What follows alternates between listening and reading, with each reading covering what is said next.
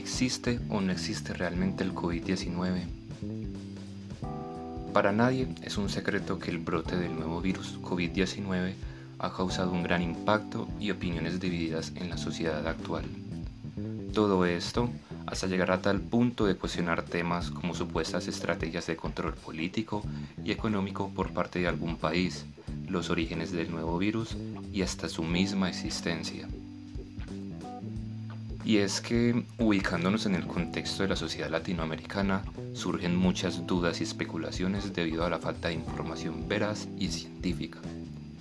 Aún así, es fácil corroborar toda la información sobre el COVID-19, como visitar vía internet las diferentes páginas gubernamentales de cada país y evidenciar cómo se va comportando el virus.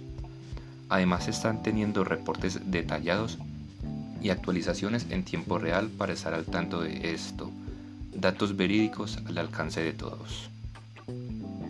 Hasta la propia OMS, que es la máxima autoridad a nivel mundial de la salud, nos confirma que el coronavirus es una dura realidad que estamos viviendo, independientemente de que algunos, por alguna razón, la acepten o no. El solo hecho de someternos a una cuarentena indefinida hace que todos seamos partes de ese grupo afectado, en donde se marca toda la humanidad. Otra gran prueba del llamado nuevo virus se puede ver en la cantidad de casos que día a día va aumentando. En Medellín específicamente, al menos uno de nuestros familiares o amistades infortunadamente ya padecen o padecieron de coronavirus.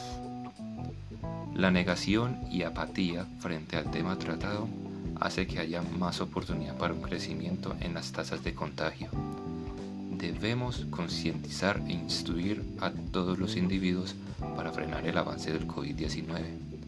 El COVID-19 es una realidad.